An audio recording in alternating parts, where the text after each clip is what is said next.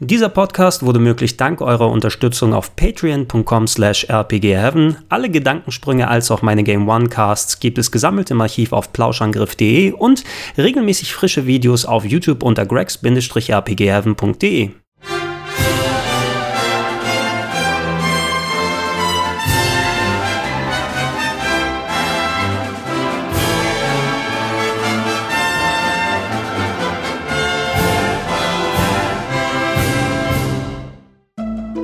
Der Einstieg in die Top 5 der 101 besten Rollenspiele aller Zeiten passiert mit einem Game, von dem ich sagen würde, oh Mann, das hat sau viele, sau, sau, sau viele Fehler und rein objektiv gesehen könnte man so viel dran kritisieren, aber es ist fucking nochmal richtig geil gewesen und dementsprechend würdig, hier diese Top 5 anzuführen. Es ist Xenogears.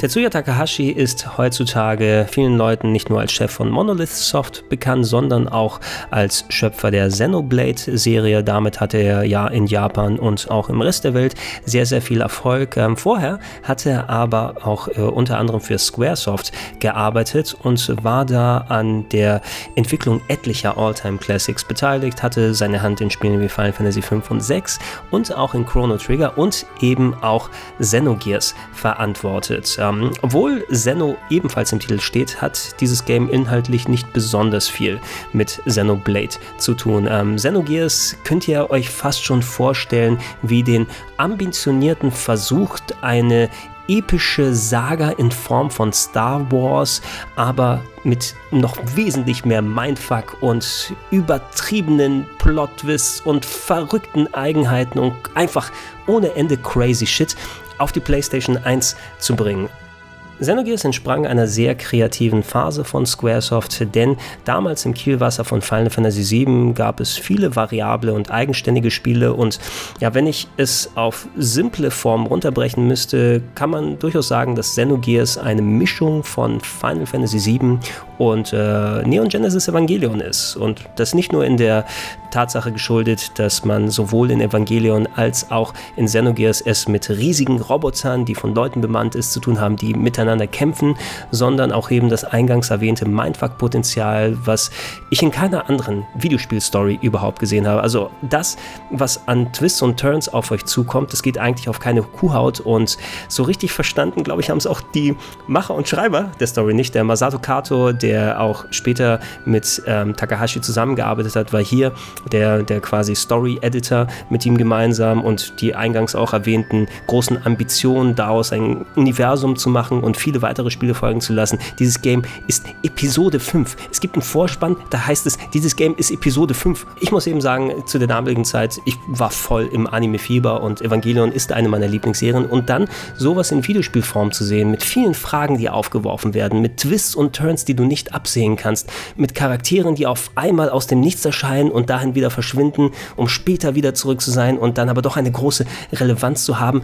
Das war wirklich krass. Das haben sie richtig, richtig, richtig gut gemacht. Ich muss natürlich zugeben, man versteht nicht alles, das, was man äh, da präsentiert bekommt. Und ich musste wirklich etliche Durchspielzüge haben, bis ich mir den Großteil da dran geschafft habe. Beim ersten Mal durchzocken wusste ich noch nicht wirklich, wo ja, der Hase äh, läuft, ne? sondern musste das erst nach und nach mir dazu holen. Aber es ist eine wirklich einigermaßen tiefe Story und ich glaube, gerade weil da so viele coole Momente sind und so viele Magic Moments, die einfach dir das Hirn richtig wegblasen und Revelations, die dazu kommen, da kann man ein bisschen ja, Logiklöcher durchaus verzeihen. Und äh, ich finde, kein, kein anderes Spiel geht einfach so elegant mit seinen Logikschwächen um, wie es äh, Xenogears tut, weil auch wenn ihr es nicht kapiert, ihr bleibt auf jeden Fall richtig dran an der Geschichte.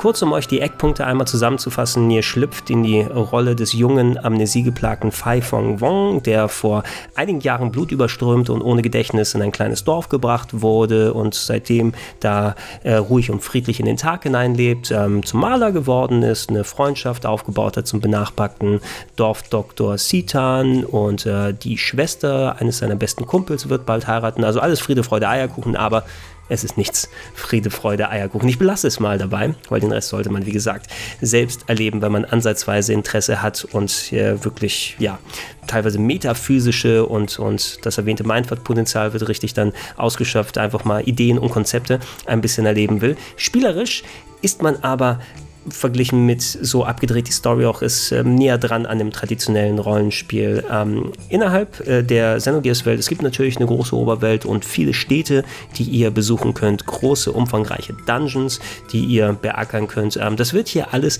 in Echtzeitgrafik dargestellt. Also die Charaktere selbst sind zwar gezeichnete Sprites, ähm, analog ein bisschen so wie Breath of Fire beispielsweise auf der PlayStation gewesen ist, aber die Umgebung ist frei drehbar und teilweise auch sehr ambitioniert gemacht. Es gibt aufwendig gebaute Wolkenstädte zum Beispiel ähm, oder auch eine große Wüstenstadt mit einem riesigen Bazar, den ihr besuchen könnt. Also alleine die Welt zu erkunden und herauszufinden, wo es was zu sehen gibt, wie ihr weiterhin kommt, das haben sie schon dann sehr, sehr gut gemacht. Und äh, ja, die bereist man eben im Laufe seines Abenteuers, sammelt sammelt seine Partymitglieder ein, ähm, hat viele, ja, durch die Story-Quiz natürlich nicht nur viele Sachen abzuarbeiten, sondern kommt auch an Locations, die man so nicht erwartet hätte. Und es war wirklich eine schöne Sache, so nach und nach dieses Spiel zu spielen und sagen, nee, das ist doch nicht dein Ernst. Kommt das jetzt hierhin? Wo bin ich denn gerade gelandet? Was passiert denn da? Holy fuck, was ist denn da passiert? Und, und das ist wirklich dann schön gemacht und auch ähm, schön aufwendig gestaltet.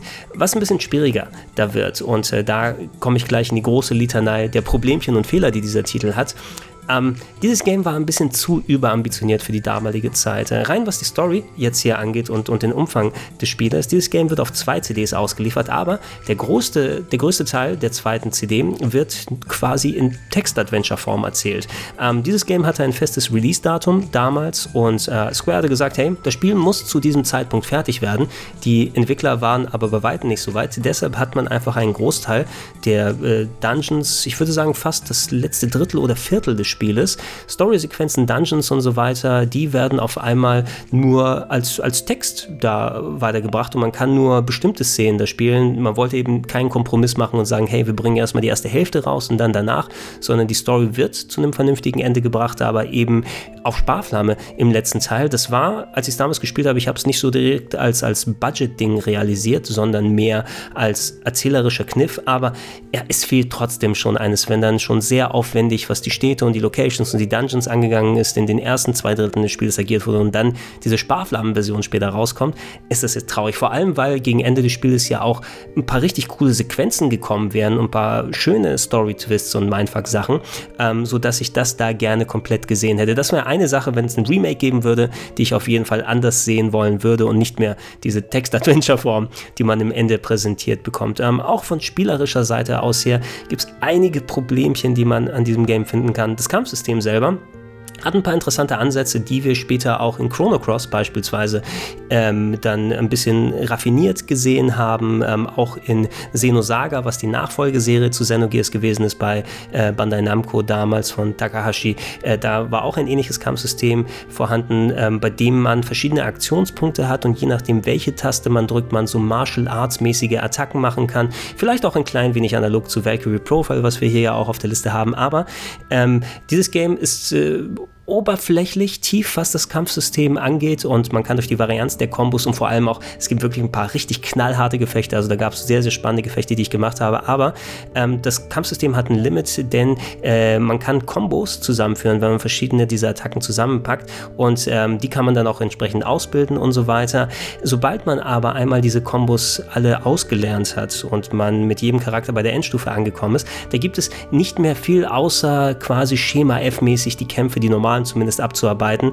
Ähm, man kann nicht mehr wirklich viel mehr machen, weil da eigentlich sich Varianz nicht mehr lohnt. Ne? Man hat dann seinen Lieblingskombo gefunden und den kann man einfach immer wieder abspulen und dann entsprechend weiterkommen in den Kämpfen. Und das macht durch die hohe Encounter-Rate, die in diesem Game vorhanden ist, gerade die Dungeon-Besuche und auf der Oberwelt rumlaufen, äh, schon wirklich ein bisschen schwierig. Ja? Dazu kommt, ähm, dass das Game Jump'n'Run-Elemente hat, äh, bei denen man teilweise präzise Sprünge machen muss. Das ist also eine Sache, die man zum Glück ein bisschen weniger auf der äh, ja, Download-Fassung auf der PS3 oder auf der PlayStation Vita und PSP dann hat. Aber sobald ein Kampf anfängt, merkt man das dadurch, dass die PlayStation anfängt zu laden und während die PlayStation lädt, kann man Sprünge nicht mehr richtig ausführen, aber der Charakter bewegt sich. Und ich hatte es ein ums andere Mal, dass ich eine präzise Sprungeinlage machen muss und da den Knopf drücke, aber dadurch, dass der Kampf geladen wurde, ich von diesem Podest falle und mein Charakter nicht springen wollte und dann muss ich wieder hochlaufen und nochmal fünf Kämpfe haben. Also da sind durchaus viele nervige Angelegenheiten, die hier mit drin vorhanden ist. Ähm, von der technischen Seite aus gesehen, ich habe gesagt, wie die Grafik da zusammengebaut ist.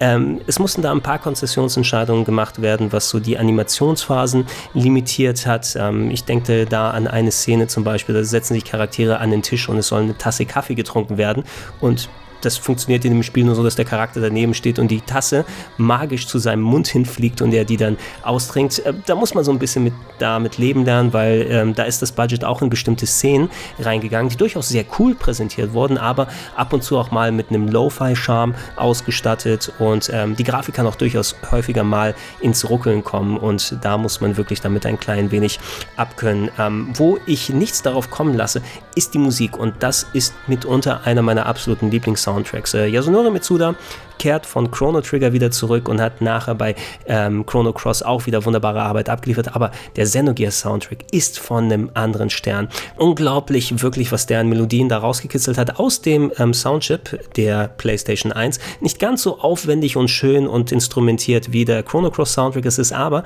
ich finde bei Chrono Cross, da gibt es einige Ausfälle, was ein paar Musikstücke angeht, die nicht so toll sind wie der Rest. Ähm, bei Xenogears finde ich sowas nicht. Ja? Ähm, ich habe den Soundtrack geholt, ich habe ihn rauf und runter gehört.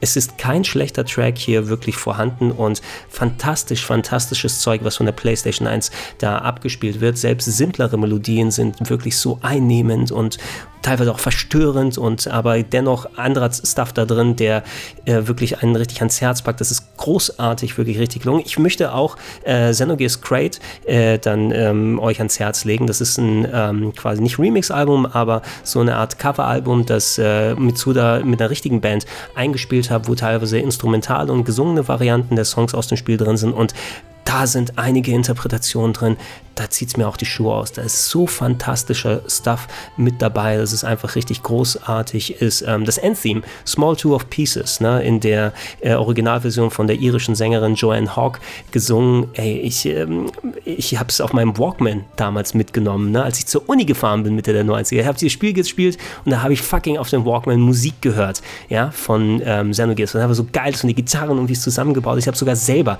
äh, gelernt, auf der Gitarre es zu spielen. Also auf die Musik lasse ich nichts kommen und das ist wirklich einer der besten Aspekte des Spieles.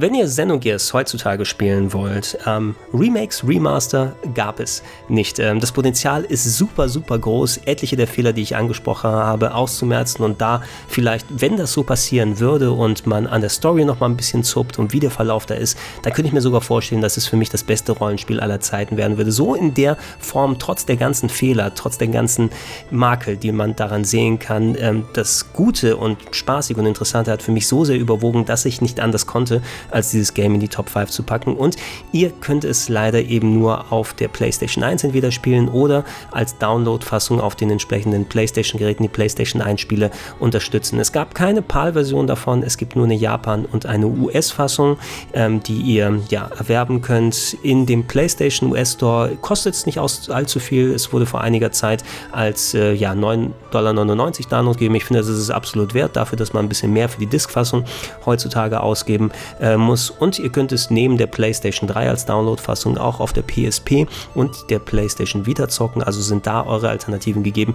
Ich persönlich, ich habe mein Spiel noch im Regal. Ich werde mich niemals davon trennen. Und die kleine Hoffnung bleibt, ne, wenn Final Fantasy 7 durch ist. Warum, liebe Leute von Squaresoft, holt den Takahashi mal zurück. Dieses Xenoblade-Zeug, das muss alles nicht sein.